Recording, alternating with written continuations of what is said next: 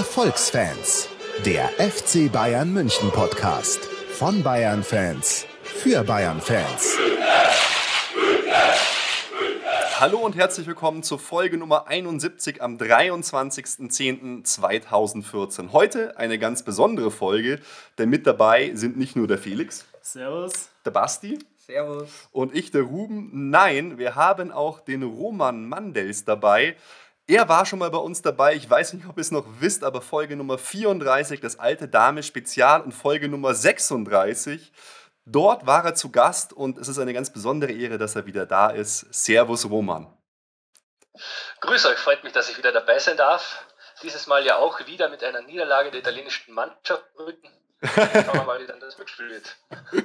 Ja, da bin ich schon sehr gespannt. Aber das Tolle ist, dass du dabei bist, weil du warst damals der Prophet. Ich weiß es noch ganz genau.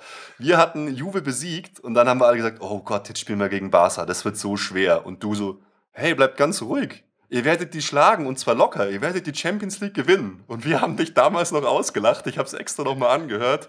Und wie war's? Wir haben gewonnen. Also bist du einfach das perfekte Omen für uns. Und ich sage auch, heuer werdet ihr wieder die Champions League gewinnen. Nein! Oh Gott! Ja. Ernst. Jetzt kann, könnt ihr mich wieder auslachen. Schauen wir mal, bis dann. Dein. Wort, dein Wort in Gottes Ehren. Ja, dieses Mal lache ich nicht, weil dieses Mal glaube ich es einfach. du, aber äh, viele unserer Hörer werden dich ja nicht kennen. Stell dich doch einfach mal ganz kurz äh, vor, woher du kommst, äh, wie du zu Juve und zum italienischen Fußball gekommen bist und und und. Wir stellen dann Fragen. Gut, also wie du schon gesagt hast, ich heiße Roman Mandels. Ich bin seit über 20 Jahren Juventus-Fan. Ich komme aus dem österreichischen Villach in Kärnten, sozusagen wie, wie Bayern in Deutschland ist Kärnten auch in Österreich Süden. Mhm. Von der Sprache her klingen wir ziemlich ähnlich. Und nur bei uns ist es so, dass Italien in der Nähe ist und seit ich halt ein kleines Kind war, äh, hat mich dann Juve gepackt und da bin ich dann auch hängen geblieben. Und wie, wie kommt es, dass man italienischen Fußball schaut in Österreich? Oder? Ja, also vor allem in unserer Region ist der italienische Fußball sehr populär, weil der Einheimische, das muss man einfach so sagen, der ist einfach schlecht. Da, und in meiner Region keinen Verein in der ersten Liga. Mhm. Beziehungsweise es gibt seit neuestem einen, aber zu dem habe ich keinen Bezug, zu dem haben auch die wenigsten Bezug. Und generell, da das so nah an der Grenze ist und man in einer Stunde in Italien im Stadion sitzen kann, ist es halt schon bei den meisten in meiner Region so, Okay. im italienischen Fußball wohlgesonnen ist. Ja, cool. Du hast ja auch, das wollen wir gleich am Anfang mal ein bisschen Werbung machen hier für dich, äh, ein Buch veröffentlicht. Äh, war ich total begeistert. Erzähl doch da mal kurz ein bisschen was dazu zu deinem Buch. Das wollen wir nämlich hier auch vorstellen. Ja, vielen Dank für die Blumen. Also Anfang des Jahres hatte ich die Möglichkeit, ein Buch über Juventus Turin zu schreiben. Und das ist natürlich für einen Fan, wird jeder, egal äh, welchen Verein unterstützt, verstehen, wenn man da etwas schaffen kann, dann ist das etwas ganz Besonderes. Und ich habe eben jemanden gefunden, der mein Buch auch veröffentlicht. Und das heißt 111 Gründe, Juventus Turin zu lieben. Und darin schreibe ich in äh, rund 250, 260 Seiten, warum man diesen Verein lieben muss eben. Und äh, ich versuche halt eben so objektiv wie möglich zu schreiben. Natürlich, äh, gewisse Kapitel sind mit der... Also wenn der Titel ist, eine Liebeserklärung, versuchst du es objektiv zu machen. Ja, es, es ist ja immer schwierig. Also ich habe schon viele Fußballbücher gelesen und wenn das zu persönlich ist, dann ist das auch nicht in Ordnung. Also muss man schon zumindest in gewissen Bereichen etwas neutraler schreiben und das habe ich halt eben auch versucht. Also wenn es zum Beispiel um den Skandal 2006 geht, Mhm. Äh, da habe ich das versucht nicht schön zu reden, weil das war halt wirklich übel. Aber dann natürlich auch bei den Erfolgen, da haue ich dann halt auch so richtig drauf, weil das ist ja das Schöne daran, wenn man dann die Champions League oder die Meisterschaft gewinnt. Und ich habe versucht, persönliche Anekdoten reinzubauen, Fakten und ich wollte auch das Buch nicht mit so Zahlen und Tatsachen überladen, weil Mhm. das kann man auch auf Wikipedia nachlesen. Also die persönliche Note ist drin, aber halt auch möglichst viele Themengebiete, egal ob über Spieler, Geschichte, persönliche Erlebnisse, äh, wie schaut es vor Ort in Turin aus, was bedeutet Juventus in Italien und so weiter. Mhm. Und wie hast du das geschafft, dass du da zu so einem relativ großen Verlag noch gekommen bist? Weil das ist ja schon eine populäre Reihe. Ja, also das war purer Zufall. Ich habe äh, zu dem Zeitpunkt damals äh, an der Universität gearbeitet Und plötzlich habe ich eine Mail von einem Literaturagenten bekommen, der jemanden sucht, äh, ähm, der ein Buch über Juventus schreibt und auch über andere, wie zum Beispiel AC Milan und so weiter. Und da habe ich natürlich geschrieben, äh, Grüß Gott, ich bin der Richtige, ich will das Buch unbedingt schreiben. Und so ist es dann zustande gekommen. Ja, krass, das hast du einfach nebenbei geschrieben. Also, ja, also eben Studium und Arbeit, wobei ich sagen muss, am Ende, vor allem im letzten Monat der Fertigstellung, da habe ich fast nichts anderes gemacht, weil da habe ich das meiste geschrieben. Mhm. Und ja, war aber spaßige Arbeit, muss ich schon sagen. Ja, ja das, mer das merkt man auch. Ich habe es mir auch gleich bestellt und werde es auch dieses Jahr zu Weihnachten ordentlich verschenken an alle fußballbegeisterten Leute im Bekanntenkreis. Was ich also so krass fand, das kostet nur 9,90 Euro. Also es ist auch kein so Riesenpreis für so ein doch kleineres Buch eigentlich. Ähm, super Ding, kann man ja, sich mal kaufen. Ja, genau. Also erstmal vielen Dank, dass du das bestellt hast. Das ist wirklich super. Klar. Und ähm, der Preis, also der ist absichtlich äh, etwas niedriger gehalten, weil es eben einheitlich ist in dieser ganzen Reihe. Kannst du vielleicht, äh, ja, du hast ja schon ein paar, paar Gründe genannt, so, keine Ahnung, einen kleinen, noch einen weiteren kleinen Teaser aus dem Buch. Was ist so eine nette Anekdote, die zum Beispiel vorkommt, dass man sich so vorstellen kann, was da so drin ist? Also, es geht halt, wie gesagt, in erster Linie um Juve und auch um die anderen Vereine in Italien. Mhm. Und ich habe früher gesagt, in einer Stunde ist man in Italien im Stadion und das wäre bei Udinese Calcio. Das ist auch so ein Ausbildungsverein. Die haben die gleichen Farben wie Juventus Turin, also auch schwarz-weiß. Mhm. Und vor einigen Jahren war ich mal dort und ich gehe immer neutral ins Stadion in Italien, weil es ist leider so, da muss man echt aufpassen. Und dann habe ich mir einen Fanschall von Juventus gekauft, äh, habe ihn gleich verpackt in meiner Tasche, bin dann zum Auto, habe den Kofferraum geöffnet, den Schal kurz rausgenommen und reingelegt. Und aus 100, 200 Metern Entfernung hat eine Gruppe Hooligans gesehen. Und die haben das irgendwie erkannt, weil es waren die gleichen Farben, schwarz-weiß. Und dann setze setz ich mich ins Auto, mein Kumpel ist auch dabei. Und dann kommt der Anführer her, ein glatzköpfiger Italiener, spricht mich in perfektem Deutsch an, mit seinen zuckenden Augen und sagt, fahr weg. Du kannst hier nicht bleiben. Ist dann um mein Auto herum, wieder weg und wir, okay, ciao und zum Schluss. Das war ja dann eigentlich noch recht freundlich. Ja, aber der Blick, diese zuckenden Augen, also die habe ich heute noch vor mir. oh Gott. Ja, das ist so, äh, äh, mein Schwager äh, ist Italiener und ähm, immer wenn ich ihm erzähle, auch wo wir in Mailand äh, im Stadion waren zum Beispiel und dann, oh ja, ist schon ganz schön heruntergekommen, schon dann kommt, ja, äh, Stadion ist nicht für die Familie und der Fußball. Und als ich ihm erzählt habe, dass ich überlege, nach Rom zu fahren, hat er gemeint, oh nee, in Rom, die Ultras sind so krass, da musst du aufpassen und fahr lieber nicht ja. hin, so ungefähr. Da hat er vollkommen recht. Im Mai ist ja auch sogar jemand gestorben, also der ist erschossen worden. Mhm.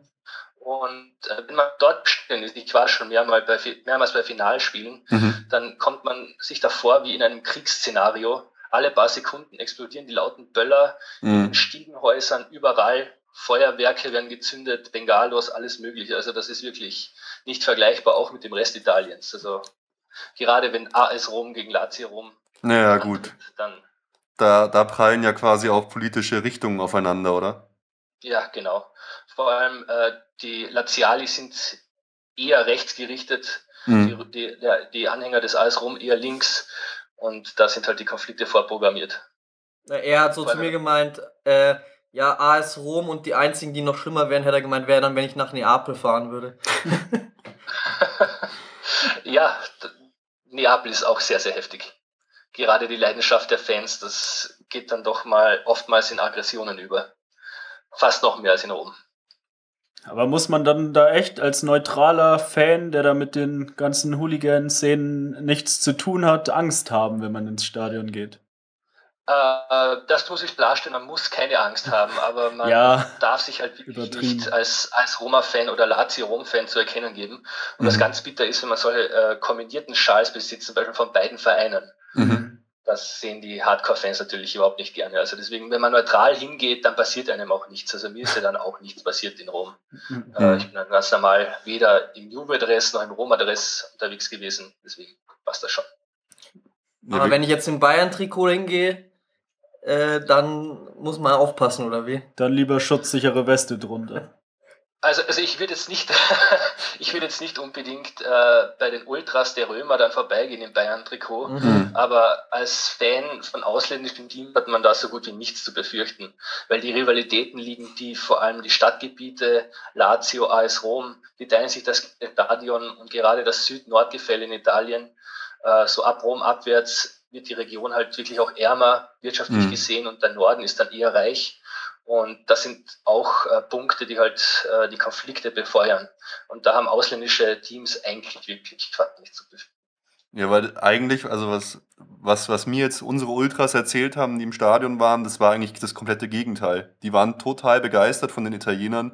Die haben nach dem Spiel mit den gegenüberliegenden italienischen Fans Schals ausgetauscht, weil die Rom-Fans so begeistert waren vom bayerischen Support hier auf der, wir greifen jetzt ein bisschen vor, aber auf der Ultras Rom-Seite haben die auch geschrieben, ich habe es mal übersetzen lassen, du kannst es wahrscheinlich lesen, aber haben gesagt, unglaublich, Niederlage auf den, auf den Rängen und auf dem Rasen, 5000 Leute, die die ganze Zeit nur durch, äh, durchsingen, super cool und so. Also ich ja, fand das total positiv. Sie haben ja, glaube ich, auch nach dem Spiel den Bayern-Fans applaudiert für den super Support, habe ich irgendwo gelesen. Ja, also so fair sind die Römer auf jeden Fall. Für sie mhm. ist die Champions League ein Abenteuer, das ist nichts Regelmäßiges. Die Bayern werden in Italien sowieso geschätzt. Von daher finde ich das toll, dass die Römer-Fans und auch die Ultras so reagiert haben. Aber äh, sollten sie 7 zu 1 gegen Juventus Turin verlieren zum Beispiel, dann gibt es mehrere Tote, hundertprozentig. oh Gott. Okay, ich, ich weiß jetzt gar nicht, wie wir das Ganze strukturieren, weil wir, wir steigen ja eigentlich auch gerade schon total ein. Aber wenn wir jetzt eh schon so, äh, so sind beim italienischen Fußball, würde ich sagen, machen wir erstmal das italienische Bier auf, weil wir sitzen hier schon total auf dem Trockenen. Hier, Basti, stell es doch mal vor. Ihr ja, äh, wir haben keine Mühen gescheut und anlässlich des Champions League-Spiels gegen den AS Rom geschaut, äh, was bekommen wir denn aus Rom für ein Bier, eine römische Brauerei und da haben wir das Peroni Nastro Azzurro bestellt und bekommen. Oh, ist das schön. Also. Wir, wir haben, wir haben ich glaube, 18 Euro hat der Felix gezahlt für, für sechs Flaschen.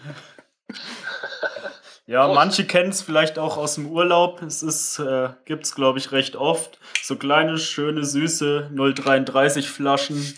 Ist das gutes Bier aus deiner Sicht, Roman, oder äh, bist du nicht so der Biertrinker? Es ist eines der Biere der Italiener, aber mhm ich muss gestehen, ich kenne wenig gute italienische Biere. Okay. Ein lokales Richtung so, so um Udine herum, ja, okay, aber ich bin gespannt, was ihr dazu sagt. Okay. Also Prost. Prost. Prost. Hm. Wenn wir jetzt schon so, so bei dir sind, ich würde auch unglaublich gern mit dir noch mal ein bisschen über deinen Herzensverein äh, Juve sprechen, was sich so seit dem letzten Mal getan hat, weil da ist ja relativ viel passiert, fand ich jetzt. Ich meine, allein der Trainerwechsel, das fand ich schon einen ziemlichen Schock und ich weiß noch, wie du vorher geschwärmt hast von eurem Trainer und und ja, wie, wie, wie toll er ist. Erzähl doch mal, was sich in den letzten zwei Jahren, weil vor zwei Jahren, zwei Jahre ist es jetzt schon fast hier, dass wir gesprochen haben, was sich da alles getan hat bei Juve. Ja, also das Problem, das größte Problem bei Juve ist derzeit, äh, dass sie den äh, Sprung an die europäische Elite äh, schaffen.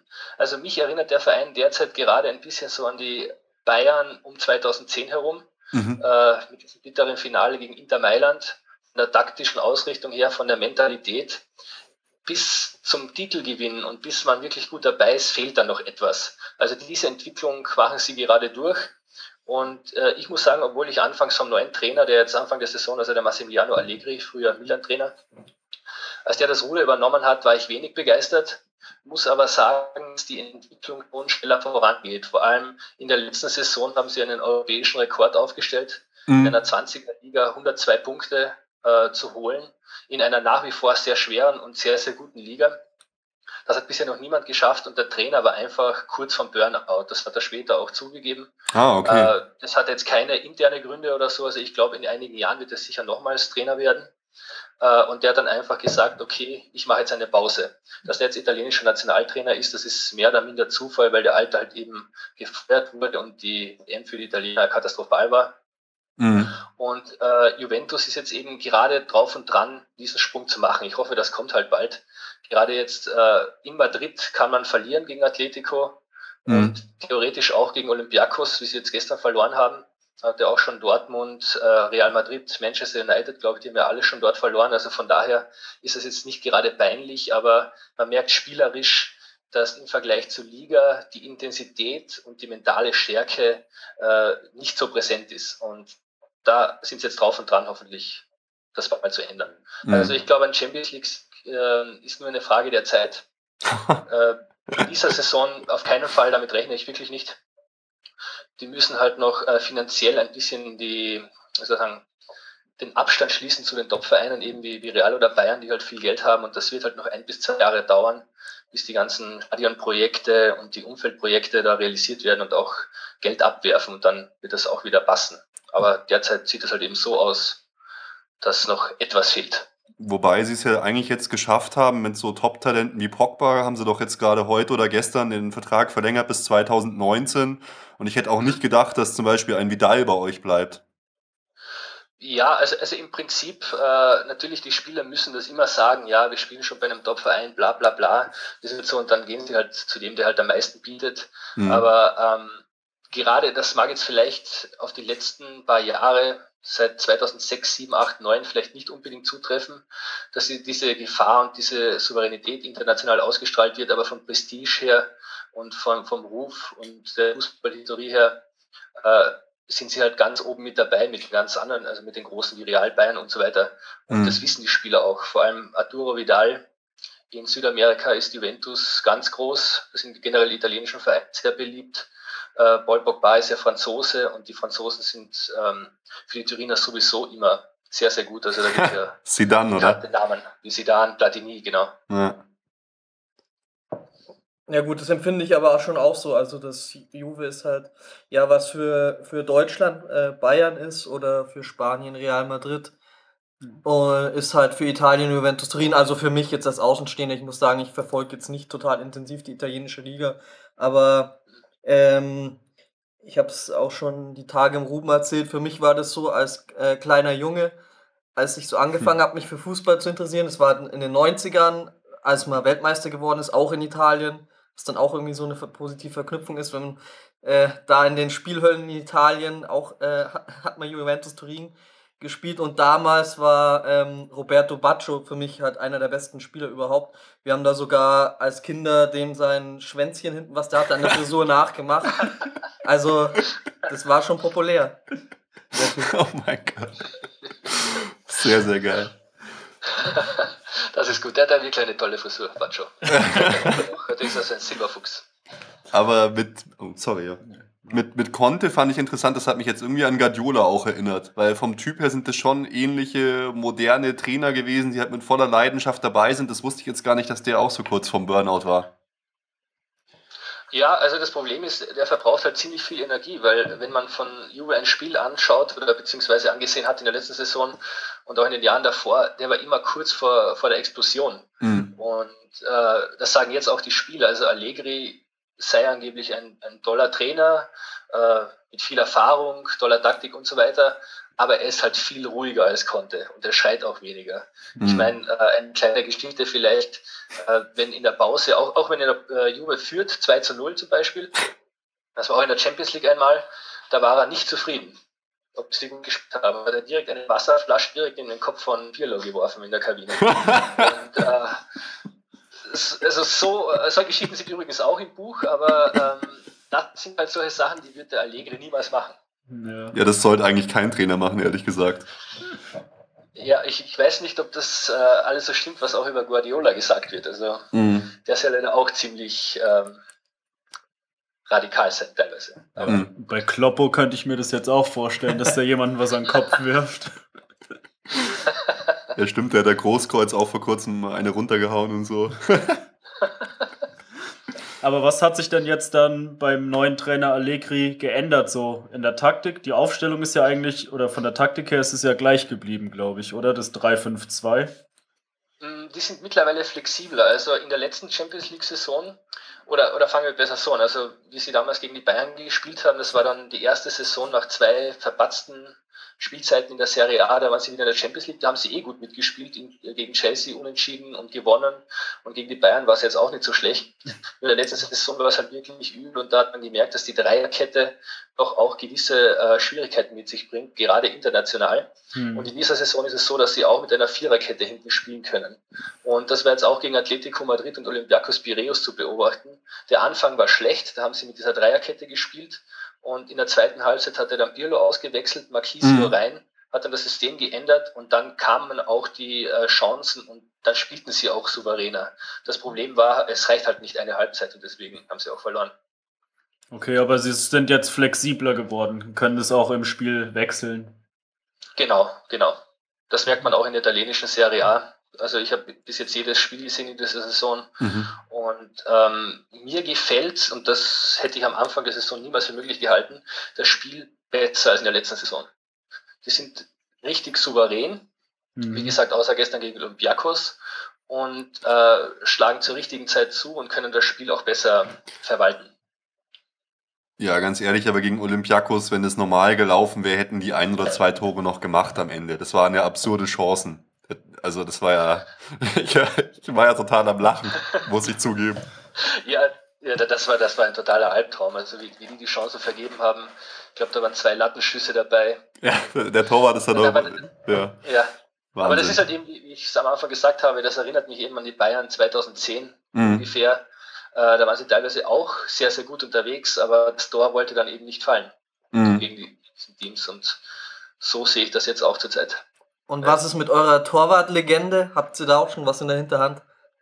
Äh, ich denke, sie werden Mattia Perin holen. Das ist so ein 18-jähriges Megatalent, der in der ersten Liga spielt. Mhm. Ich glaube, der gehört nach Udine, spielt aber derzeit woanders. Da könnte ich mich jetzt auch täuschen. Oder sie werden einfach Nicola Leali äh, rekrutieren, der auch in der ersten Liga spielt. Der ist auch sehr jung, um die 20, gilt auch als eines der größten Torwarttalente. Also in dieser Richtung mhm wird es wohl abgehen und Buffon wird, glaube ich, trotzdem noch ein oder zwei Jahre dranhängen. Wahnsinn. Der ist so cool einfach. Und okay, er spielt auch übrigens besser als noch vor zwei Jahren gegen die Bayern. Das ist ja nicht schwer. also du denkst also, sie holen einen ganz jungen und nicht irgendwie so im mittleren Mitte 20 Alter, der schon was gezeigt hat? Hm, glaube ich schon. Ich glaube, wenn das so machen wie ähm, die Bayern seinerzeit, äh, mit Kraft. Und wie war noch der zweite, der dann so Rensing. ist und jetzt auch, glaube ich, in der Zweitliga spielt? Rensing. Ja, genau, der. Ja, der spielt gar nicht ähm, mehr eigentlich. Ich hoffe, Doch, Düsseldorf. Ah, ja, gut. Ja. ja. Also ich hoffe nur, dass es besser läuft, aber ich glaube, so werden sie es auch machen. Okay. Und wie ist gerade so die Situation mit, mit Vidal? Weil ich war ja mal riesen oder großer Vidal-Fan, war total beleidigt, als der zu euch gegangen ist. Und jetzt hört man eigentlich, wenn man jetzt nicht Juve so intensiv verfolgt, nur noch, dass er irgendwelche Eskapaden da veranstaltet. Ist der da noch ja. so gesetzt und so gut oder gibt es da echt Probleme aus deiner Nein, Sicht? der ist wirklich, äh, der ist ein traumhafter Spieler. Er war jetzt nur vor der WM verletzt und der chilenische Verband wollte ihn unbedingt fit haben für die WM. Mhm. Und das war auch das große Problem. Deswegen hat es jetzt Anfang der Saison etwas gedauert, bis er wieder 100% erreicht. Und diese Eskapaden, von, von denen ihr sprecht, ähm, das war, glaube ich, die Diskussion um eine Kneipenschlägerei vor dem Rom-Spiel. Mhm. Ähm, das hat übrigens ein, eine chilenische Zeitung oder irgendwer aus dieser Richtung aufgebracht. Und er hat äh, vor wenigen Tagen über Twitter ganz wütend einen, ein Statement abgegeben, Arturo Vidal, äh, dass es alles Lügen sind. Er hat niemals eine Strafe von Juventus bekommen und ah, okay. dass alles gar nicht so passiert ist. Gestern haben äh, sie es aber noch erzählt, dass er 100.000 Euro zahlen musste, ja. also im, bei Sky. Ja. ja, das stimmt aber nicht. Das ist ja peinlich. Deswegen, das hat auch der Verein schon bestätigt. Es gibt keine Strafe. Und, Ach Gott, ich habe es auch beim Kicker gelesen. ja, aber so verbreitet sich dann sowas. Das ist echt heftig. Ja, ja. Also weil normalerweise bestätigt das der Verein, wenn, wenn er eine Strafe ausspricht, mhm. weil Juventus ist ja auch an der Börse und die müssen die ganzen finanziellen Statements dann auch veröffentlichen. Also auch Strafen, das habe ich auch schon immer auf der Website von denen gelesen, wenn da was war. Aber in dem Fall war da auch nichts. Also hm. es war frei erfunden. Okay, also der sitzt bei euch fest im Sattel und ihr plant doch weiterhin mit dem, weil Man ja, Man Manchester United war ja ganz stark an, an ihm interessiert.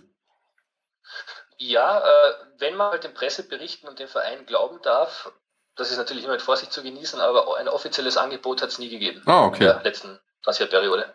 Hm. Interessant. Und Aber ich glaube trotzdem, ich meine, äh, das haben sie schon damals mit Zidane gemacht, für diese 80 Millionen, wie viel er gekostet hat. Wenn jemand so viel bietet, 60, 70 Millionen auch für Vidal, dann werden sie den Verkauf zwei andere holen. Also so wie damals haben sie den Zidane verkauft und dafür haben sie dann Lilian Thuram, Pavel Nedved und Gianluigi Buffon geholt. Und wenn das dieses Mal der Fall wäre. Kein, ja. kein schlechter Deal. Ja, wo siehst du dann noch Verbesserungspotenzial in der Mannschaft? Auch von Spielern her? Braucht man Neuzugänge? Ich habe gestern nämlich versucht, oder ich wollte mir anschauen, die Zugänge und Abgänge von Juve. Es war leider nicht so leicht, weil es waren ungefähr 50 Zugänge und 50 Abgänge, weil die ungefähr, keine Ahnung, wie viele Spieler ausleihen, verleihen und was weiß der Kuckuck was. Und in Italien ja, glaube ich, auch immer dann mehrere Parteien dran verdienen. Es stand zum Beispiel auch Immobile drauf der ja irgendwie zum FC Turin ausgeliehen war und dann weiterverkauft, keine Ahnung.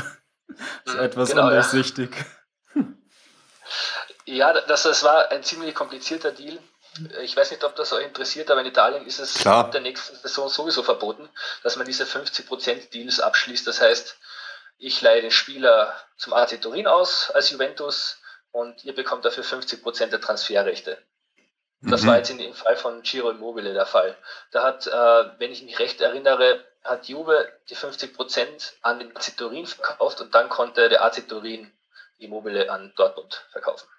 Wenn wir da schon sind, wie siehst du diesen Transfer? Also findest du schade, dass der die italienische Liga verlassen hat oder dass nicht ein italienischer Verein gesagt hat, ja, wir binden den an uns, so einen äh, jungen, guten Stürmer oder äh, bist du da, weinst ihm nicht nach? Also ehrlich gesagt weine ich ihm gar nicht nach. Es ist natürlich schade, wenn der Torschützenkönig die Liga verlässt. Das ist immer, immer schlecht. Aber es hat einen Grund, warum Juve die Rechte nicht zurückgekauft hat. Weil er einfach nicht ins System passt. Mhm. Ich war auch anfangs der Meinung, dass er bei Dortmund irgendwie fehl am Platz ist. Also er hat jetzt einige Tore geschossen. Ich weiß nicht, da werdet ihr, werdet ihr sicher besser auskennen. Aber so hundertprozentig etabliert hat er sich ja, glaube ich, noch nicht. Nee, gestern hat er nicht gespielt. Nee, keinesfalls. Und er hat sich ja ähm, spielerisch, wie soll ich sagen, wenig weiterentwickelt. Er ist ein richtiger Knipser, der zur richtigen Zeit am richtigen Ort steht. Und von äh, der Arbeitsintensität her, ich mhm. glaube, der Klopp hat ihn schon gedrillt. Das macht jetzt schon mehr als in Italien, aber er hätte, glaube ich, weder zu den Bayern oder auch zu Juve. Ja, er ist so ein bisschen. bisschen hätte, glaube ich, auch nicht Stammbleiber gehabt. Ja, er ist so ein bisschen Typ Luca Toni, äh, kam es mir immer so vor. Und da war er jetzt äh, bei Dortmund schon oft echt auf dem verlorenen Posten und mittlerweile setzt der äh, Klopp mehr auf Aubameyang oder solche Leute als auf ihn. Gestern zum Beispiel wurde er nicht mal eingewechselt, da kam dann Ramos äh, für ihn rein. Also für Aubameyang.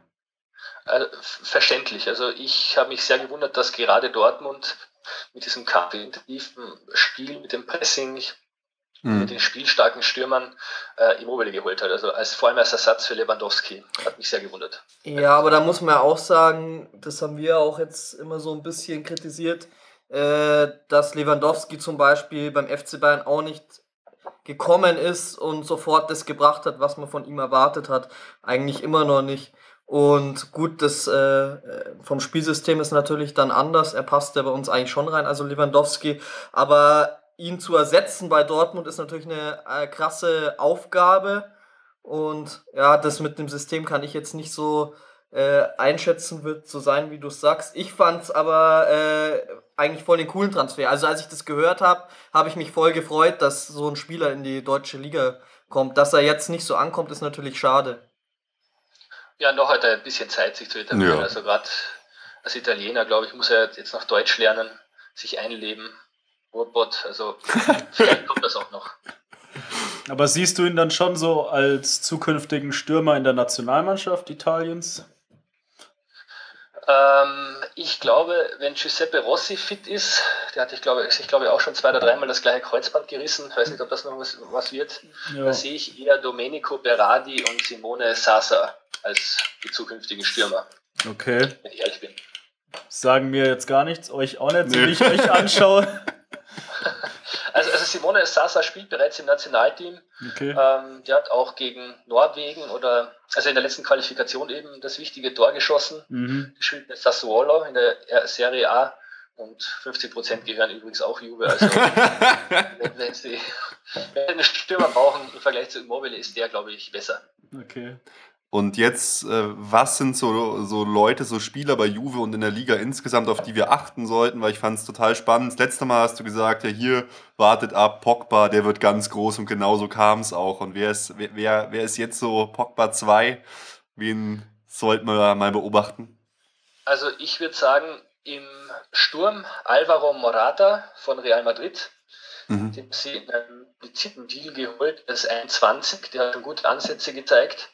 Und äh, was ich sehr witzig finde, weil sie vor allem Paris Saint-Germain quasi sozusagen bestohlen haben, mhm. weil sie den gratis bekommen haben, den Kingsley Coman. Ich weiß nicht, wie man Nach Nachnamen ausspricht. Okay. Coman, glaube ich. Ja. Ähm, der ist 18, mhm. der hat auch ein riesengroßes Talent. Also die zwei, die könnten es wirklich schaffen. Ja, Morata ist der jetzt schon so richtig eingeschlagen.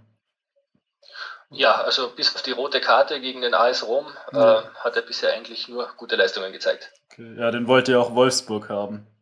Mhm. Und, ja. ein, ein toller Spieler, wirklich schnell, dribbelstark, ähm, schussgewaltig. Aber ist er nicht, ist er nicht ein ähnlicher Spielertyp wie Lorente oder technisch besser? Ähm, er ist eigentlich ein anderer Spielertyp, weil äh, Llorente ist ziemlich groß, ähm, der hm. bindet mhm. immer die Verteidiger, äh, lässt den Ball abtropfen, wenn ein Ball gespielt wird, ja. ist Kopfball stark und Morata hat wirklich spielerisch eher seine Stärken. Also das merkt man auch in dieser Saison durch das andere Spielsystem, hat Llorente doch größere Probleme. Und äh, weil jemand von euch jetzt weiß nicht mehr wer gefragt hat, wo Verbesserungspotenzial ist, auf mhm. jeden Fall im Sturm. Also Carlos Tevez ist einfach fantastisch, dem schaue ich immer gerne zu, aber daneben könnte schon noch ein Topstar hin da hätte ich nichts dagegen, ehrlich gesagt. Okay, aber Morata und Tevez und dann dahinter halt. Meinst du, oder? Ja, so in dieser Richtung. Also der Morata ist ja noch eben kein Topstar, der ist ja noch sehr jung. Ja. Aber die bräuchten dann noch einen, der dann die Spiele auch äh, drehen kann, wenn es mal eng wird, so wie gestern gegen Olympiakos. Mhm. Tevez hatten zwei Spieler im Griff und da wird es halt schwer. Das ist interessant, das gleiche hast du vor zwei Jahren auch gesagt. Unser einziges Problem ist eigentlich der Sturm. Ja, aber, aber er ist besser geworden, weil eben Tevez dazu gekommen ist. Mhm. Der ist wirklich sehr. Wobei sehr der gestern auch wieder ordentlich was vergeben hat, du. Also auch. Aber gut, das kann nicht immer gut laufen. Ja, das stimmt. Und wie schaut's mit Pirlo aus? Der es wurde ja von Allegri bei Milan aussortiert und jetzt ist der Trainer wieder da. ja, also das Problem ist, äh, dass Pirlo gestern gespielt hat, das mich überrascht. Da hätte ich Marquisio spielen lassen. Vor allem, weil er jetzt einen Monat verletzt war, Bierler, und man merkt, dass er noch nicht matchfit ist, also noch nicht die 100% erreicht hat. Und er hat ja auch das 0 zu 1 verschuldet. Mhm. Das war sehr, sehr bitter.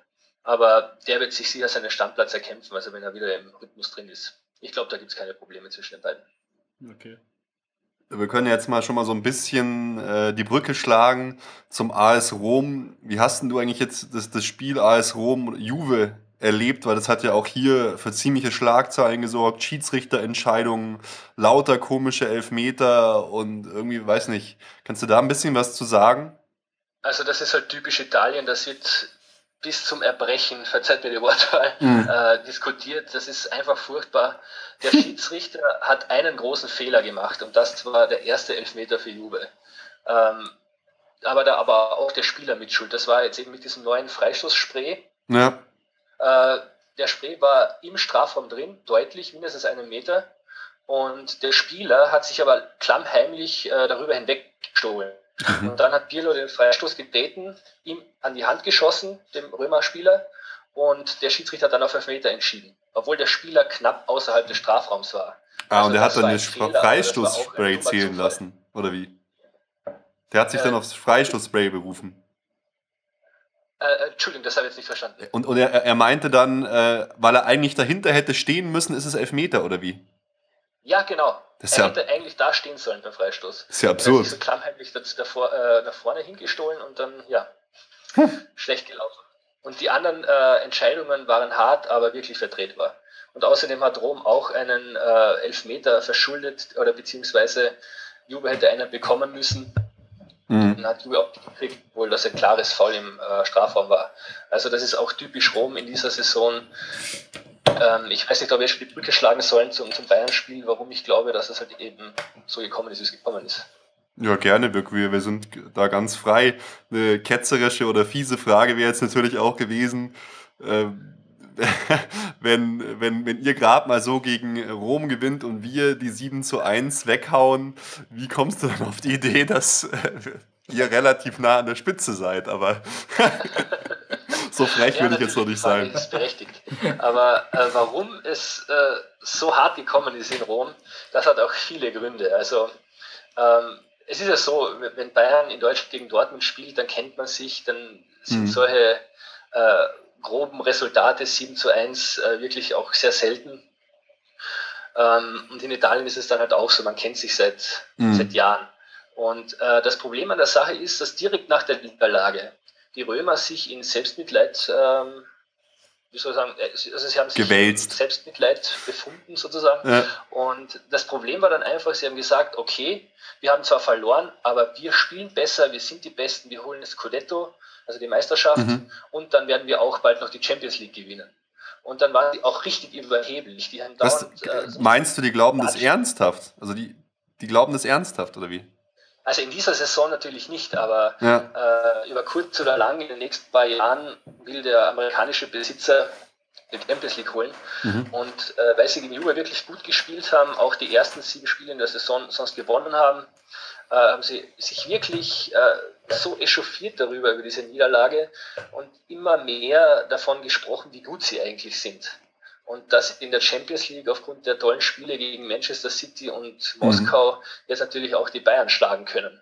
Und äh, ich weiß, das ist jetzt äh, leicht zu sagen, weil die Partie schon vorbei ist, aber ich habe mir einen deutlichen Sieg der Bayern erwartet. Ein 7 zu 1 natürlich nicht, aber mhm. einen deutlichen Sieg. Nee. Und so ist es dann schlussendlich auch gekommen. Ich war auch der Meinung, wobei viele andere ganz, äh, ganz skeptisch waren. Ich würde sagen, wir machen es jetzt so, wie wir es immer machen, weil der Felix ist immer so der Mann für die Aufstellung. Wir schauen uns erstmal die Bayern-Aufstellung an und gehen dann so ein bisschen aufs Spiel ein äh, mit, mit deiner Hilfe. Ja, schieß doch mal los, Felix, wie es ausschaut bei Bayern. Ja, also im Tor war Manuel Neuer und Entschuldigung, in der Abwehr dann relativ überraschend auf der rechten Seite Benatia in der Mitte Boateng und links Alaba in der Dreierkette. Und davor zentral Xabi Alonso und Philipp Lahm. Rechts Robben, links Juan Bernat, davor Thomas Müller und Mario Götze und ganz vorne drin Lewandowski. Also ich hätte nicht gedacht, dass Benatia spielt. Was wart ihr auch überrascht? Ich hätte vor allem keine Dreierkette zu Beginn erwartet und ich denke, das war auch so ein kleiner taktischer Geniestreich in Anführungsstrichen jetzt gleich von, von Guardiola zu Beginn. Ja, was, was hat Thomas Müller nach dem Spiel gesagt? Rom hat genauso gespielt, wie sie es erwartet hatten. Mhm. Ja. Aber wobei ich da sagen muss, ich war, ich habe von Anfang an gesagt, ich bin begeistert, dass sich Rom traut, gegen uns offensiv zu spielen, weil das erleben wir echt eigentlich nie. Nicht mal Real Madrid versucht gegen uns offensiv zu spielen. Gut, es wurde brutalst bestraft, aber trotzdem, ich fand's geil. Vielleicht kommt es wirklich daher, was du gesagt hast, dass das Selbstbewusstsein auf den Seiten der Römer so groß war, dass sie gedacht haben, wir können gegen FC Bayern offensiv beginnen. Weil die waren ja wirklich, die waren teilweise mit vier, vier Stürmern gefühlt vor uns. Haben am Anfang da schon Alarm gemacht. Ja, das Problem ist, wenn äh, du mit dieser Aufstellung gegen Chievo Verona spielst und 13-0 gewinnst, mhm. dann kannst du nicht erwarten, dass dann äh, die Bayern auch so im, im, Vorbeigehen weggeputzt werden. Und das ist halt eben das Problem. Äh, mit dieser Aufstellung, mit dieser Offensivvariante, ähm, mit Cervinho vorne, Dotti und so weiter, das war von vornherein zum Scheitern verurteilt. Ich meine, da hat ja, glaube ich, auch der, der Dotti noch kurz beim Robben verteidigt vor dem 1 zu 0. Oh Gott, da hat, da hat Cole verteidigt. Ashley Cole hatte auch einen ganz guten Tag. Also das war ja, ich fand, das war eigentlich fast eine Frechheit von Ashley Cole. Also sowas habe ich echt noch nicht gesehen. Also du kannst ja nicht als, als ehemaliger Weltklasse-Mann, du kennst ja du, den Spiel, äh, Spielstil von Ian Robben, den so da reingehen lassen. Also. Also von Felix. Ja, das war eine furchtbare Leistung. Von Felix Magath wäre schon in der ersten Halbzeit ausgewechselt worden.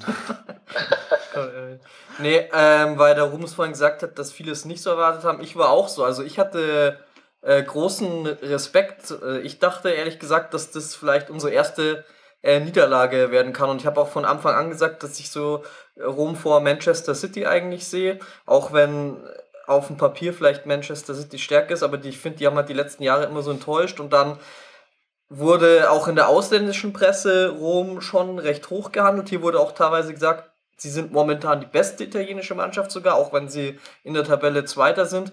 Und dann hat es mich auch total überrascht, diese Ausstellung, diese Offensive und so wie du es auch schon gesagt hast, eigentlich äh, von dem Moment habe ich mir auch gedacht, boah, wenn das mal nicht in die Hose ging und genauso ist es dann auch gekommen.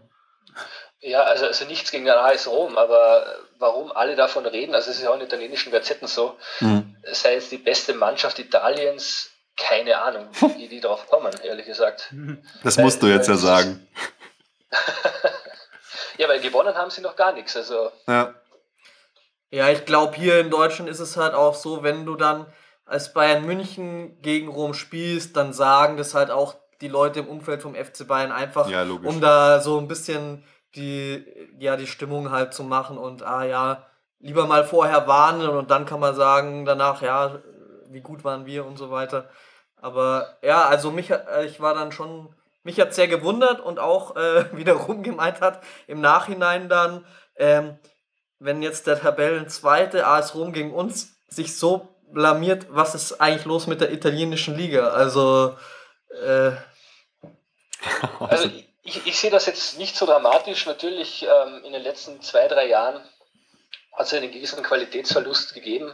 Wir versuchen es jetzt auszugleichen. Das wird sicher auch noch zwei, drei Jahre dauern, bis es wieder äh, so wird wie früher. Aber das Problem ist auch, äh, Rom ist zwar jetzt Zweiter, aber historisch gesehen in Italien sind halt wirklich Juve, Milan und Inter die großen Teams. Mhm. Und ich bin mir sicher, obwohl Milan und Inter zurzeit nicht besonders stark sind, die hätten niemals 7 zu 1 gegen die Bayern verloren. Ganz einfach, weil die nee. wissen, wie man auf diesem Niveau spielt. Da sind auch noch Spieler dabei, die früher Champions League äh, regelmäßig gespielt haben und die wissen, wie das funktioniert. Die haben dann auch das Sieger gehen.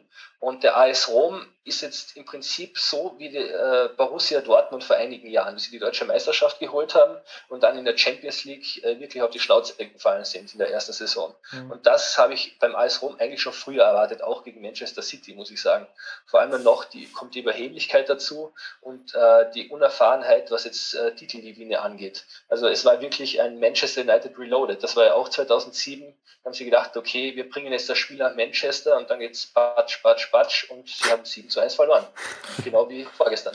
Ja, Milan oder Inter, die, wissen, oder die Spieler, die wissen halt auch, wenn wir keine Chance haben, dann verteidigen wir halt nur und dann wollen wir halt unentschieden spielen. Und Rom ist halt so reingegangen, ja, wir können mithalten, das, da spielen wir einfach mal mit, das schaffen wir schon irgendwie. Das ist halt ja, wie du gesagt hast, wie Dortmund vor ein paar Jahren noch. Aber mich wundert schon ein bisschen, weil ähm, also, dass man sich da so falsch einstellt, weil die schauen sich ja auch die Spieler an und die kennen das ja auch und das sind ja auch alles Experten da im Umfeld. Also, pff, da dann solche taktischen Fehler zu machen, ist schon seltsam irgendwie. Ja, Vor allem auch, wie es der Rum vorhin gesagt hat, letztes Jahr in der Champions League, Real Madrid hat es gezeigt, äh, äh wie man es macht. Also. Ja, gut, da hat halt jeder, jeder Trainer so seine, seine, seine eigene Art, weil ich fand halt eigentlich, der Abend war perfekt dafür, dass Rom was Geiles abliefert. Ich fand die Fans wirklich sensationell, die Stimmung war super, am Anfang haben sie gut angefangen. Und dann war, fand ich es eher so eine psychologische Sache. Nach dem ersten Tor war einfach alles vorbei bei denen. Und da hast du das gemerkt, was du auch gesagt hast, Roman. Die haben da keine Erfahrung mit solchen Situationen gehabt. Die haben nicht ja. umgestellt, die haben einfach weitergespielt. Und dann, obwohl sie geile Leute haben, weil man muss wirklich sagen, also Gervinho, der hat da schon für ordentlich Alarm gesorgt. Der hat auch zu Recht ein Tor gemacht, der hätte auch zwei Tore machen können. Oder mehr. Der war richtig geil. Also, und das 7 zu 1 war dann natürlich auch am Ende des Tages wahrscheinlich ein bisschen zu hoch. Ah, ich, ich glaube nicht, dass es 7 zu 1 war hochverdient, muss man schon sagen, wenn man das ganze Spiel betrachtet, oder? Ja, ja. Weil, weil, sie, weil sie halt nach den ersten Toren so zusammengebrochen sind.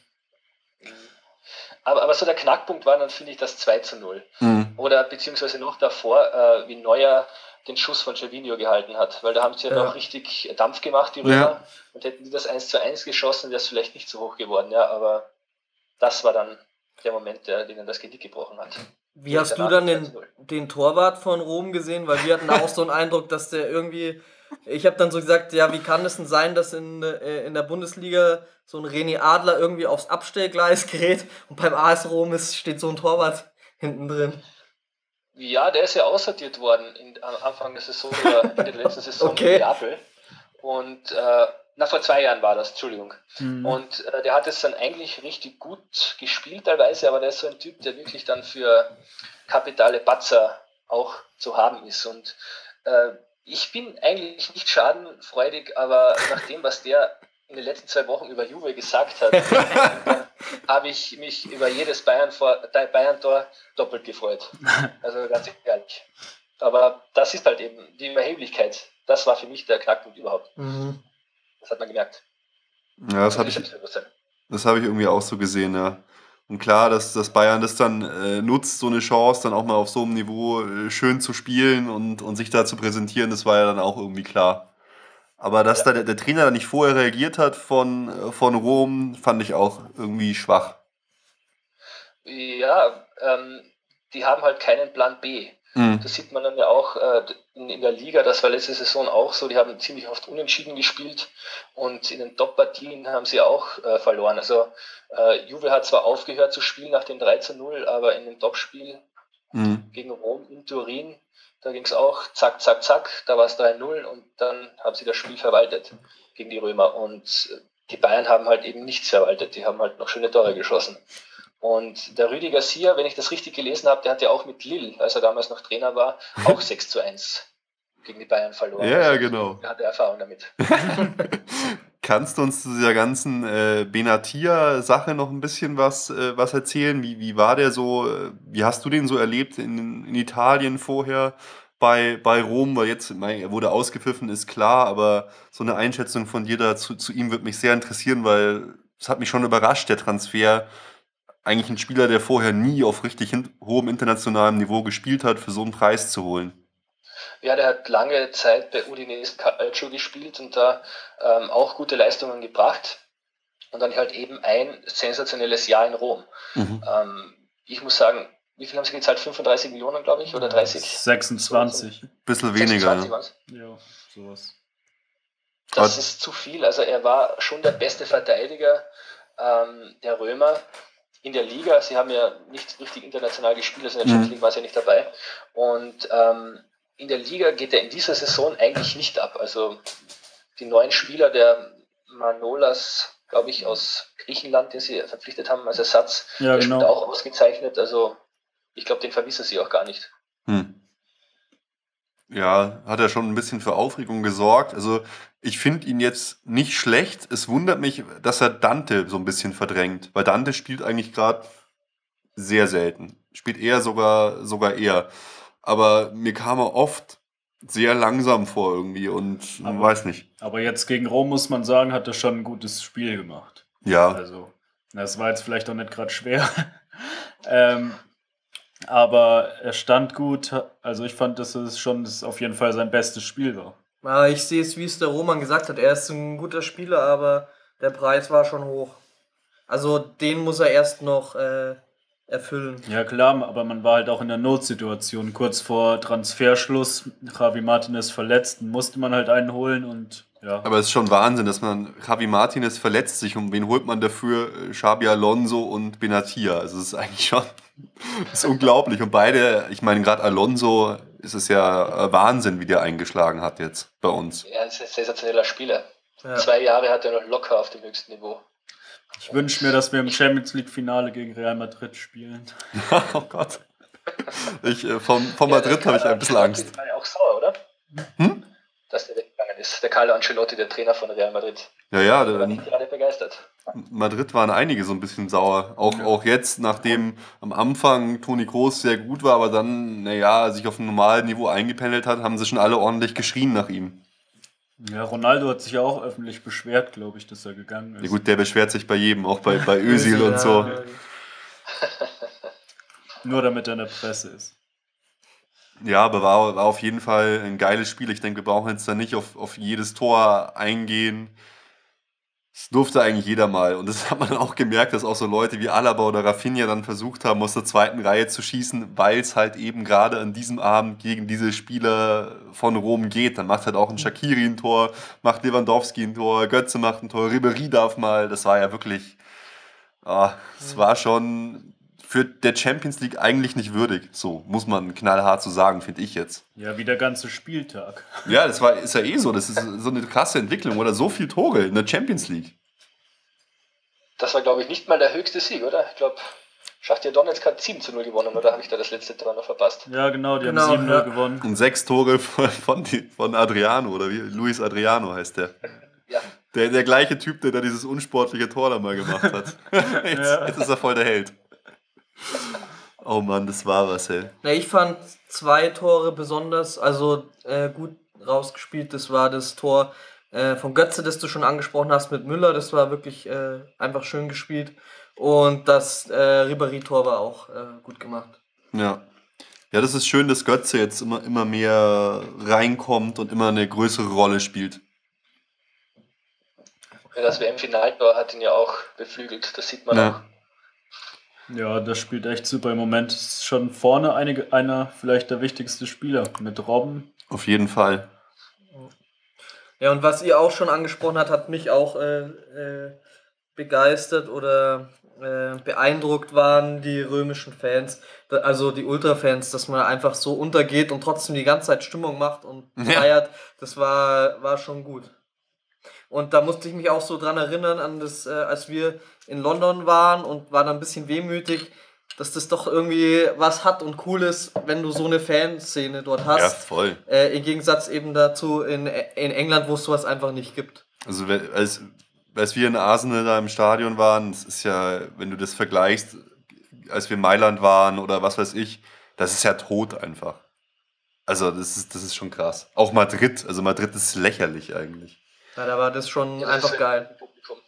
Ja, das ist, das ist unglaublich. Also das, man sagt sowas bei Bayern immer, bei Bayern tut sich ja gerade aus meiner Warte, da kannst du ja als Außen oder als, als jemand, der da nicht ganz so dabei ist, auch, auch was dazu sagen, aber da tut sich jetzt was, die Südkurve wächst zusammen, auch jetzt die Auswärtsfahrten, auch jetzt die Performance in Rom wird immer besser. Aber was da in manchen Stadien abläuft, weißt du, so in Madrid, als wir da waren, ähm, als wir da 1-0 verloren haben, da hast du halt eine vom Sponsor gezahlte Choreo. Also, das ist Ja, halt das ist übel. traurig. Das ist trau traurig. Das nur. wirklich- Aber London fand ich fast auch noch, also da, da gab es da gab's ja gar nichts. Also Ja, England allgemein fand ich auch ganz schlimm, wo ich da im Stadion war. Da ist echt nichts mehr los. Der ist man- halt so teuer, gell? Ja, man sieht da auch kaum noch eine Fahne oder so. Da ist einfach Ruhe. Ja, die, die Leute schreien viel im Stadion. Das, das ist, glaube ich, der Ersatz dafür. Ich war, da mal in, in, ich war da mal in West Ham im Stadion gegen Everton. Also so viel Flucherei habe ich selten gehört. Ja, cool. Ja, dann, Mai, was soll man noch groß zu dem Spiel sagen? Interessant fand ich, wie gesagt, noch die Sache mit den, mit den Ultras, wie gut das gelaufen ist und dass das alles so friedlich auch abgelaufen ist. Ähm, jetzt nochmal von, von dir, weil du bist ja auch großer Bayern-Freund. Ich glaube, deine Mama war irgendwie Bayern-Fan, kann das sein? Die ist es noch immer. Jawohl. Das wusste ich doch. Ähm, wie, wie siehst denn du den, den FC Bayern jetzt? Weil auch damals hast du so eine interessante Einschätzung abgegeben. Wie hat sich das entwickelt oder wie, wie siehst du den FC Bayern jetzt an dieser Stelle? Wie ich ihn sehe, ähm, ja, also ein Top-Verein, natürlich nach wie vor. Und spielerisch muss ich sagen, hat auch der Guardiola nach dem ersten schweren Jahr ähm, jetzt schon einiges weiter bewegt. Also gerade nach der WM Mhm. mit den guten Spielern sind die Bayern trotzdem mit Abstand die besten in Deutschland. Das ist der Wahnsinn. Also das sind auch tolle Spiele dabei, hohe Ergebnisse, 7 zu 1 und noch 6 zu 0 gegen die Bremer Mhm. und auch sonst wirklich Top-Leistungen. Sie spielen auch sehr schön. Ähm, es ist auch, dass das Tiki-Taka zum Glück nicht so extrem wie bei Barcelona. ähm, das wäre furchtbar. Das, das habe ich mir nicht anschauen können, ehrlich gesagt, früher. Ähm, obwohl es erfolgreich war. Aber der Bayern, äh, der FC Bayern, wie gesagt, in dieser Saison holen sie die Champions League. und äh, deutscher Meister werden sie sowieso. Nur das Triple wird es nicht werden. Ich glaube, Dortmund wird den Pokal holen als Ersatz. Okay. Und okay, also ist, glaubst du wirklich, also wen, wen siehst du dann als stärksten Gegner in der Champions League dieses Jahr? Wieder Real Madrid oder? Mm, Real Madrid glaube ich nicht, weil äh, der Fluch wird wieder zuschlagen Und außerdem haben sie in der Defensive und im Mittelfeld, finde ich, sich nicht verbessert. Also Rodriguez ist stark vorne, mhm. Bale sowieso, Ronaldo. Gegen die kleineren Teams in der Primera Division wird es reichen. Auch in der Champions League werden sie sicher weit kommen, aber das Finale werden sie nicht erreichen. Äh, ich befürchte leider, dass Chelsea sehr stark werden wird mit Mourinho. Mhm. Ich glaube, das ist der Hauptkonkurrent. Manchester City und Paris. Ach komm. Die werden die es auch nicht. Und ähm, ja, sagt, italienische Mannschaften, der AS Rom wird wohl weiterkommen in der Gruppe, glaube ich. Mhm. Aber dann bald ausscheiden. Und äh, sollte Juve jetzt wirklich ins Viertel, Achtelfinale kommen, dann kann natürlich immer alles passieren, aber realistisch betrachtet glaube ich auch nicht, dass es heuer schon so weit ist beim Champions League Sieg. Ja, die Chancen sind ja gar nicht so schlecht, sind ja eigentlich nur drei Punkte hinter Atletico. Ja, die Chancen sind natürlich da, ähm, keine Frage. Äh, und als Fan glaubt man nicht immer, dass der Champions League Sieg doch noch irgendwie möglich sein könnte. Ja, klar. Aber die zwei stärksten Teams, Chelsea und Bayern, glaube ich, in dieser Saison. Nächste Saison sieht es anders aus, da werden die Italiener wieder zurückschlagen. ja, äh, ich warte drauf. Also wie gesagt, ich bin jetzt schon ein bisschen enttäuscht von den Italienern, muss ich ehrlich sagen. Also äh, da ist mal anderes gewöhnt irgendwie. Ja, in dieser Saison, da ist jetzt, ähm, wie gesagt, äh, Juve könnte noch was reißen und ansonsten hat sich Napoli ja blamiert gegen Athletic Bilbao. Und äh, das einzige Gute daran ist, dass sie jetzt in der UEFA 5-Jahreswertung in der Europa League die Punkte holen werden. Das ist so wie vor ein paar Jahren noch Deutschland mit Mönchengladbach, Frankfurt und so weiter. Die gewinnen da ja fast alles. Der letzte Spieltag, glaube ich, war so, dass sie da am meisten Punkte geholt haben. Und dann wird sich das auch in der Champions League einpendeln, glaube ich. So wie eben jetzt bei den Deutschen, die jetzt wirklich davon profitieren und verdientermaßen vier Champions League Plätze haben. Was mich noch interessieren äh, würde aus, aus deiner Sicht, wer glaubst du wäre in der Lage, Robben und Ribéry zu beerben? Weil ich glaube, das wird bei uns der absolute Knackpunkt, in ein, zwei Jahren die Nachfolge von Robben und Ribéry zu regeln. Weil das sind Spieler, von denen wir wirklich extrem abhängig sind und die unser komplettes Spielsystem beeinflussen äh, Guardiola versucht da schon ein bisschen wegzukommen, aber trotzdem, ich meine, wenn du Robben gerade erlebst, in welcher Top-Verfassung der auf einmal ist, wie verletzungsfrei der ist und was der da abliefert, ist das ist Wahnsinn. unglaublich, meiner Meinung nach. Und wir können die zwei überhaupt nicht ersetzen. Nicht ja, gleichzeitig zumindest. Ja, es bleibt zu hoffen, dass dann aus der Jugend noch was nachkommt, weil die besten Außenspieler in der Offensive mit Bale und Ronaldo mhm. ähm, das, das können selbst die Bayern nicht kaufen, weil Real da Unmengen an Gehältern bezahlt. Ähm, ich weiß nicht in der deutschen Liga, ob es da jemand geben könnte. Was hältst du so von Reus? ja, Reus, ich, ich, mag Reus, also ich weiß auch nicht warum, aber. ja, also ich halte eigentlich auch große Stücke auf den, muss ich ehrlich sagen. Aber die Frage ist, wie er dann halt in einen großen Spiel liefert. Ja, das stimmt. Das, ist, das ist immer, das sind immer zweierlei Paar Schuhe. Aber ja. dir wird jetzt auch, äh, sorry, ich habe gerade Bier geholt, dir wird jetzt auch keiner einfallen, wo du sagen würdest, ja, auf den muss man so ein bisschen achten. So, ich meine, der ist jetzt auch bei Chelsea, aber äh, Eden Hazard wäre für mich noch so einer gewesen, der so ein bisschen in die Richtung geht. Aber ansonsten, ich war auch immer der Meinung, wir müssen Bale holen. Wir müssen den auf jeden Fall holen. Aber das hat dann auch nicht geklappt. Oder wäre wahrscheinlich auch zu früh gewesen. Ja, und solange er auf diesem Niveau spielt, wird er auch nicht weggehen. Weil ich glaube, der ist seit seiner Kindheit ein Hardcore-Real Madrid-Fan. Also ich glaube, den könnten auch. Ach, der Bale, oder wie? Nicht, ja, der Bale, ja. Ah, das also, wusste ich gar nicht. Die könnten, glaube ich, auch 30 Millionen nicht loseisen. Okay. Das ist das Problem. Aber ich, ich denke, das Wichtigste wäre dann wahrscheinlich ein Systemwechsel. Ja, das glaube ich nämlich auch. Diese Zange mit Ribéry, Robben, die ist halt wirklich sehr stark. Aber ich glaube, die sind jetzt beide so um die 31, mhm. 30 äh, mit, auf deren Position mit diesem Speed, den die haben, wird das glaube ich auch nicht mehr das ist das sondern gut gehen. Ja, du merkst es halt einfach immer, wenn er dann Guardiola versucht zum Beispiel äh, Shakiri zu bringen, Müller zu bringen äh, oder auch jetzt oft Bernard oder Alaba, das Spiel ändert sich komplett. Es wird, ja. es wird einfach ganz anders, es wird langsamer, es wird berechenbarer, weil viel mehr über die Mitte geht. Und da bin ich echt gespannt. Das halte ich echt für, ein, für, eine, für, eine, für eine große Hürde in den nächsten zwei Jahren beim FC Bayern. Was da passiert auf der Position. das, das, was da passieren könnte, wenn, wenn das System etwas ähm, angepasst werden sollte an die Spieler, die dann halt im Kader sind, äh, von, von Juve Quadvo Asamoah, also der gute Asamoah. Und, ähm, der ist wirklich saustark. Der ist zwar nicht torgefährlich, aber das ist so ein, äh, eine Eidellunge. Der ist, glaube ich, jetzt erst 25 und der könnte dann für die Offensive gut als Ergänzung dienen, der dann die Außenbahn ackert mhm. und den offensiven Spielern noch etwas mehr Raum zu ermöglichen für die Angriffe. Also den könnte ich mir auf dem Niveau vorstellen, weil der spielt seit drei Jahren wirklich fantastisch. Also der ist ja auch nicht wegzudenken. Und den könnten sie sich eventuell holen. Ich ho hoffe ich natürlich nicht, aber. ja, da bin ich mal gespannt, was sich da so tut. Ich würde sagen, ähm, wir kommen mal zu unseren Hörerfragen, weil die Hörer haben natürlich auch wieder einige Fragen an dich. Ich lese jetzt mal nur noch die vor, die du noch nicht komplett beantwortet hast. Ähm, der Dr. Pym 123 fragt zum Beispiel, wie stehen die Chancen und was muss passieren, damit die Serie A wieder den Anschluss an die europäischen Top-Ligen findet?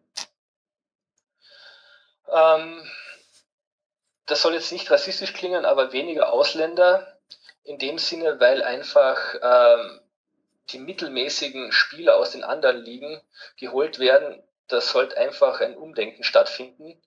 Äh, die Fanstruktur muss verbessert werden, dass wieder mehr Familien mhm. in Stadien können. Das passiert auch schon. Also man sieht das ja auch in Turin. Da, da gibt es keine Aggressionen mehr, da sind Kinder, Mütter, alles Mögliche im Stadion. Und was halt ganz besonders wichtig ist, dass die Vereine ihre eigenen Stadien bekommen dass mhm. das auch das Geld stimmt.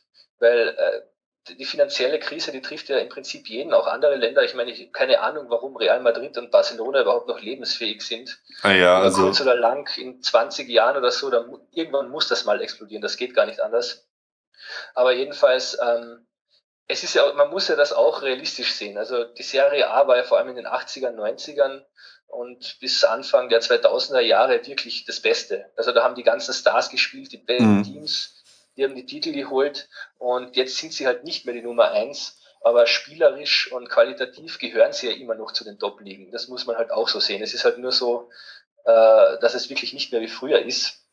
Und das ist halt auch Jammern auf hohem Niveau. Aber das Wichtigste ist, dass äh, die finanziellen Gegebenheiten einfach besser werden. Also für eigene Stadien, Vermarktungsrechte und so. Für mich gefühlt äh, zeigt sich das am deutlichsten, dass du einfach irgendein Mittelklasse Serie A-Spiel siehst und du hast das Gefühl, da sind 5.000, 6.000 Zuschauer im Stadion. Also halt, dass diese, ich habe das Gefühl, ich weiß nicht, woher das kommt, vielleicht durch die Gewalt der Ultras oder was weiß ich, dass die Begeisterung der Italiener ins Stadion zu gehen irgendwie gelitten hat. Ja, also die, das, die Begeisterung ist nach wie vor ungebrochen. Das merkt man auch im Fernsehen, im Radio und bei Umfragen. Nur halt, wie du schon richtig erkannt hast, ins Stadion gehen halt äh, immer weniger. Und wenn das Sicherheitskonzept passt, und das mhm. sage ich jetzt nicht nur, weil ich Juve-Fan bin, aber ich habe mal direkt ein Spiel in Turin und danach in Mailand gesehen. Das sind wie zwei verschiedene Welten, als wäre ich auf zwei verschiedenen Planeten gewesen. Also in Turin war das ein perfektes Sicherheitskonzept.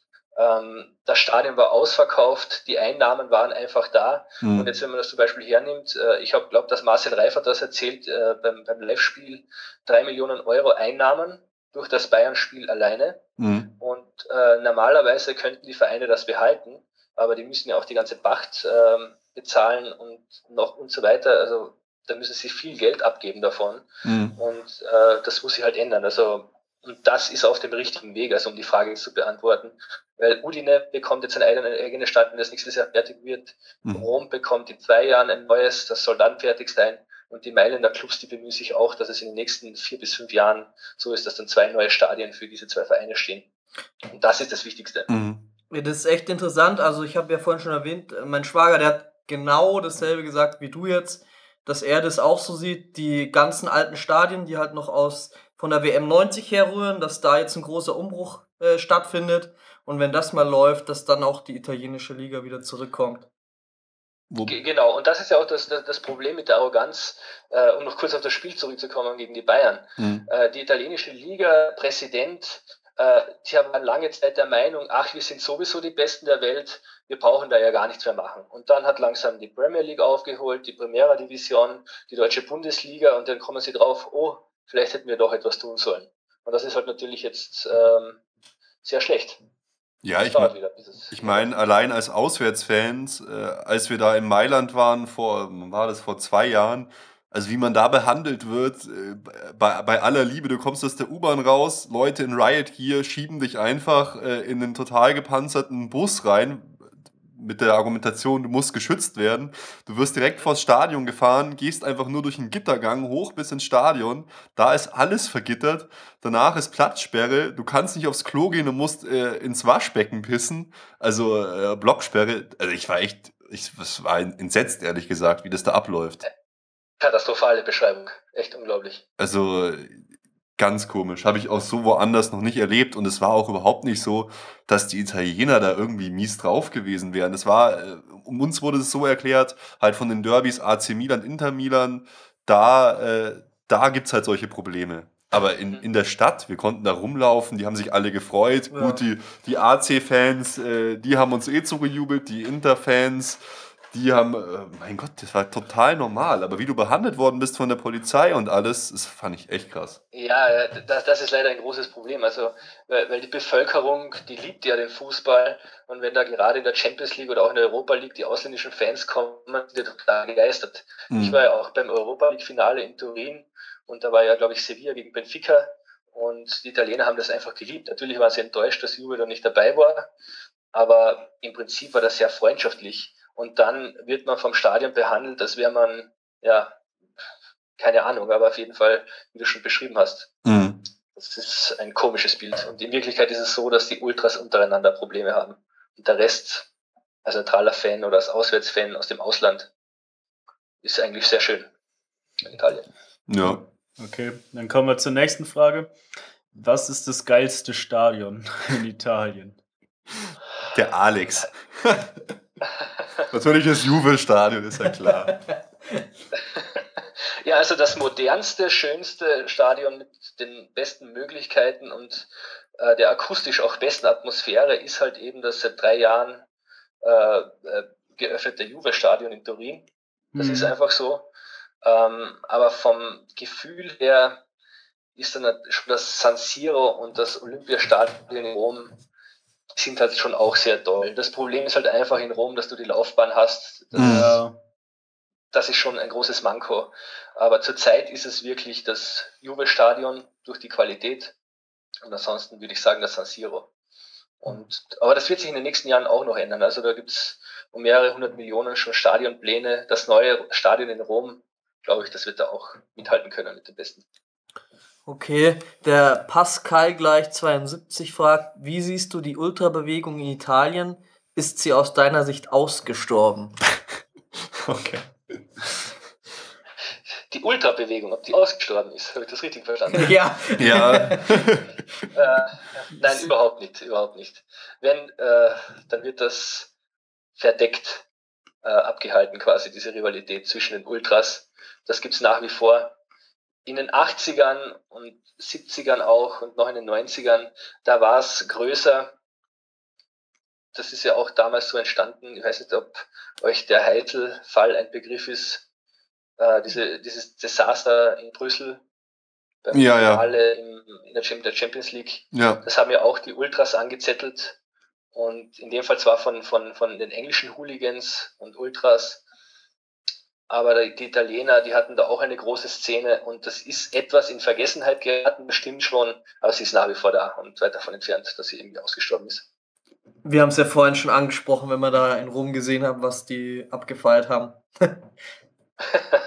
oh ja.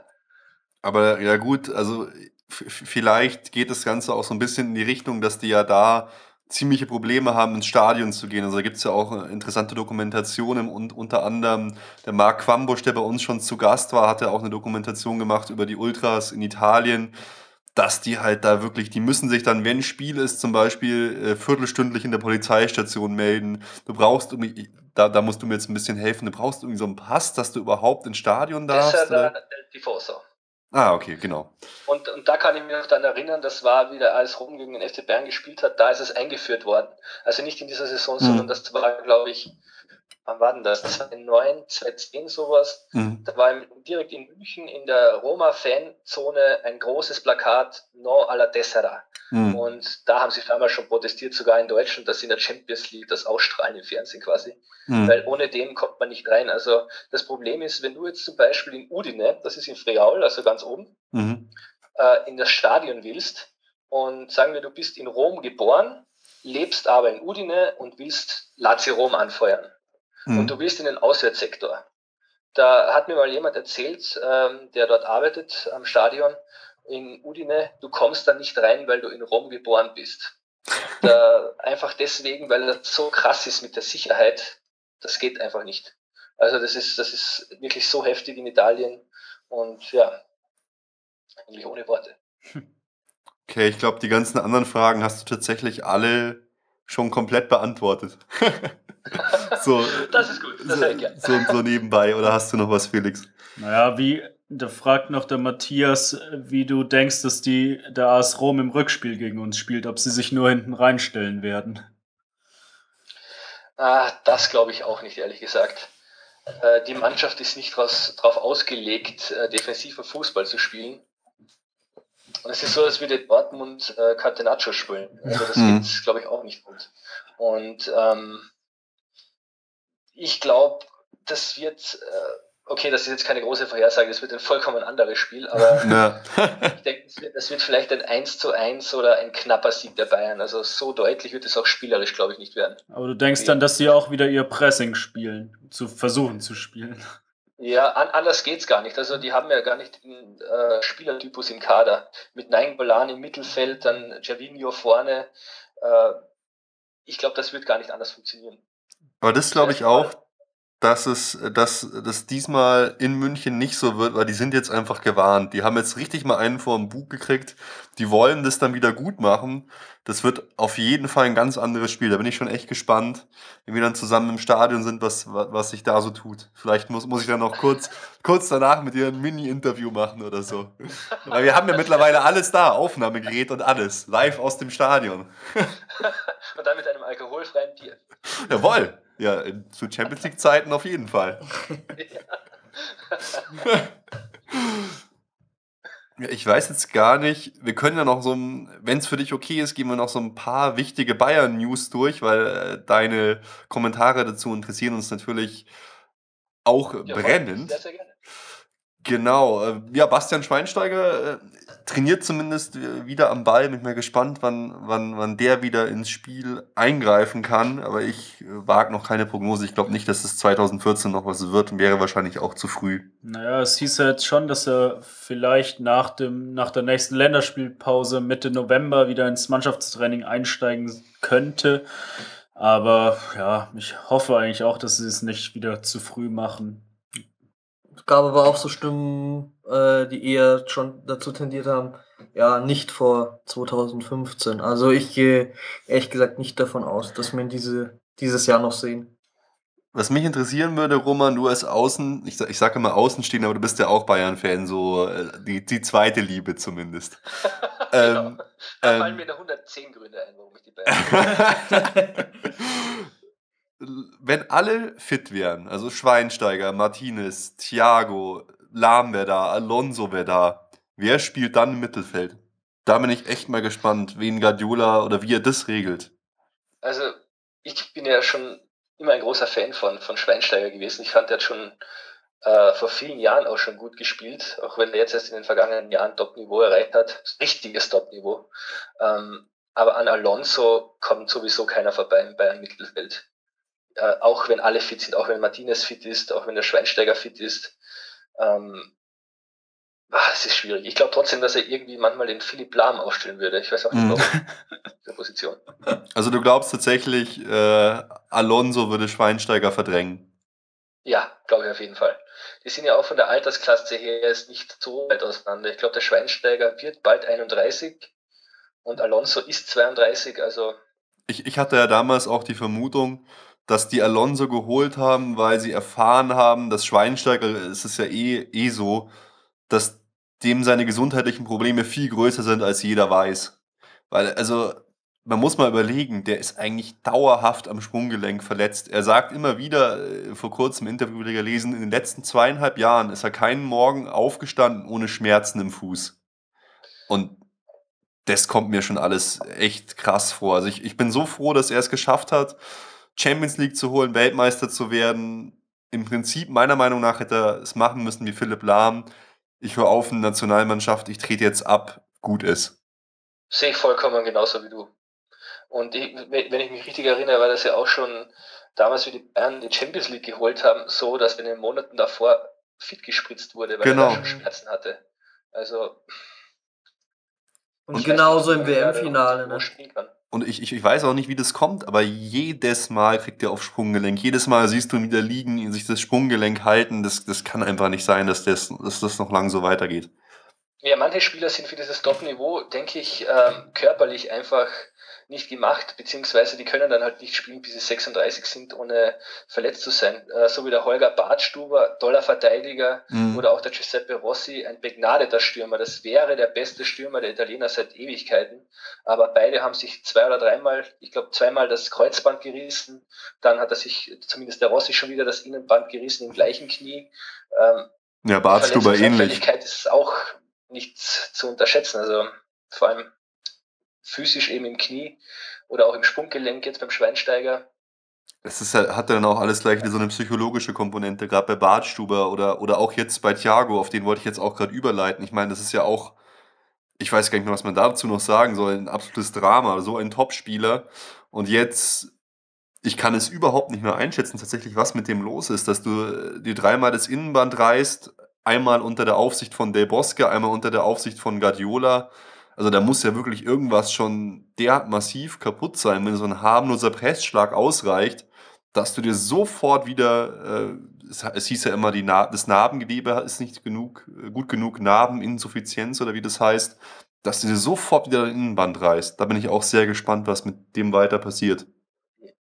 Also ich drücke ihm wirklich die Daumen, weil es ist wirklich ein begnadeter Spieler und der ist ja auch noch sehr jung. Mhm. Aber das ist ja auch das Problem. Weil er noch so jung ist, ist es umso schockierender, dass er so oft an derselben Stelle verletzt ist. Und ach, das ist wirklich. Ich habe da mal eine Meinung dazu gehört, auf Sky, glaube ich, war das.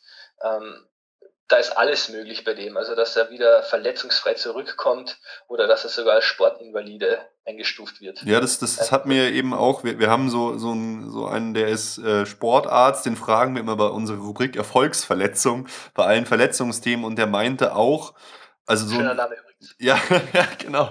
Äh, du kannst eigentlich so einen Narben, äh, so, so, ein, so, ein, so ein Innenband nie wieder komplett herstellen und das Innenband ist anscheinend so kurz, da werden immer Probleme bleiben. Und wenn du die Muskulatur drum, darum nicht so stärkst, dass er das alles auffängt, dann kann er sich eigentlich kein Szenario vorstellen, an dem es wieder so gut wird wie zuvor. Also er meinte, beim Kreuzbandriss ist es anders. Da kannst du sogar stärkere Sehnen dir äh, anstelle, anstelle eines Kreuzbands einpflanzen oder ein, einbauen lassen. Aber beim Innenband ist es anscheinend schwieriger. Und auch diese ganze Cortison-Sache habe ich überhaupt keine Ahnung, was, was das ist.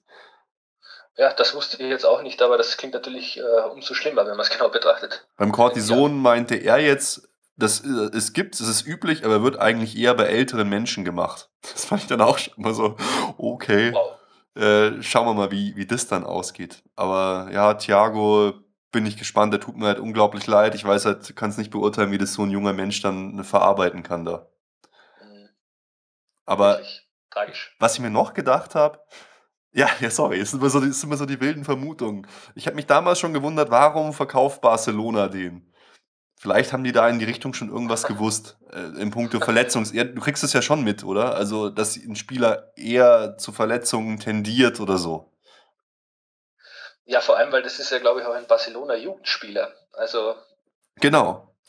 Und, und so schlecht werden die erst in, in Barcelona nicht sein. Also, und vor allem, ja, wie heißt er da, Müller-Wohlfahrt, mhm. der wird ihn ja, glaube ich, untersucht haben vorher, aber gerade diese Verletzungsanfälligkeit in jungen Jahren, ja, das, das kann schon sein, also ohne, ohne jetzt äh, Anschuldigungen jetzt äh, in den Raum zu werfen, aber würde mich auch nicht überraschen, genauso wenig wie dich, also wenn da schon eine Vorgeschichte vorhanden wäre.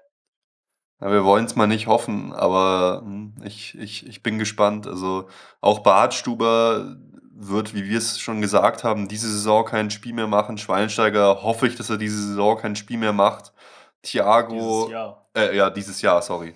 Thiago, bis der kommt, boah, da wage ich nicht mal eine Prognose. Heute ist er operiert worden, anscheinend erfolgreich. Ist ja auch so ein ganz komisches Thema.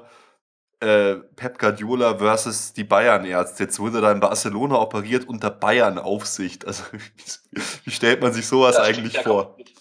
Ja, das, aber das ist, glaub gar nicht mal so komisch. Das habe ich schon öfters gehört, dass da auch, äh, wenn irgendwelche da in Augsburg in der Hessing-Klinik oder in Vail in Colorado, wo da oft Sportler operiert werden, da ist oft so ein Vereinsarzt dabei. Ich habe keine Ahnung, was der da macht. Der schaut zu, der wird da eh nicht eingreifen dürfen oder können.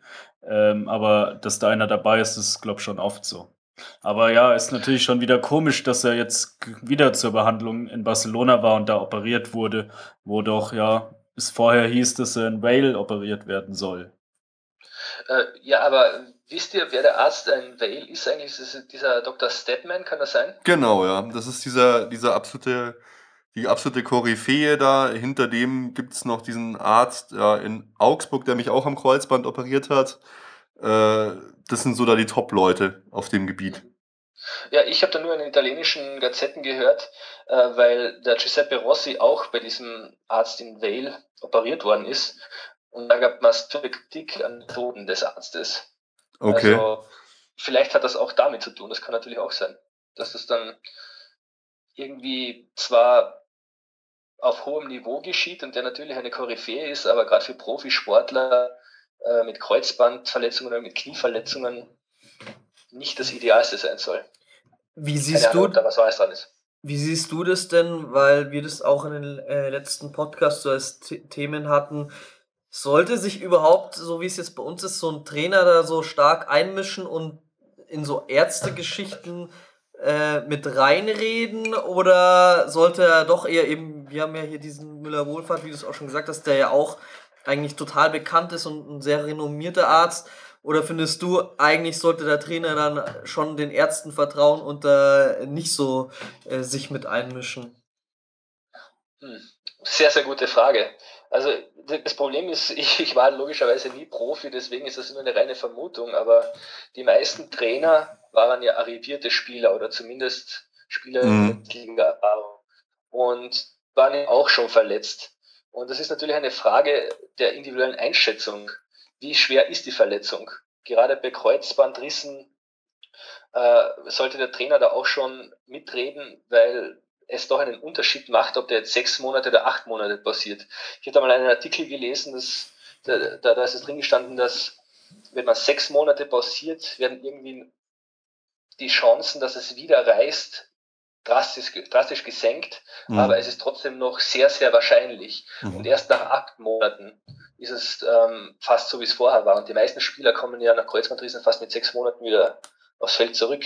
Und ich glaube, wenn da der Trainer mitredet, ähm, ist es schon wichtig. Ja, das ist halt immer eine Geldfrage, gell?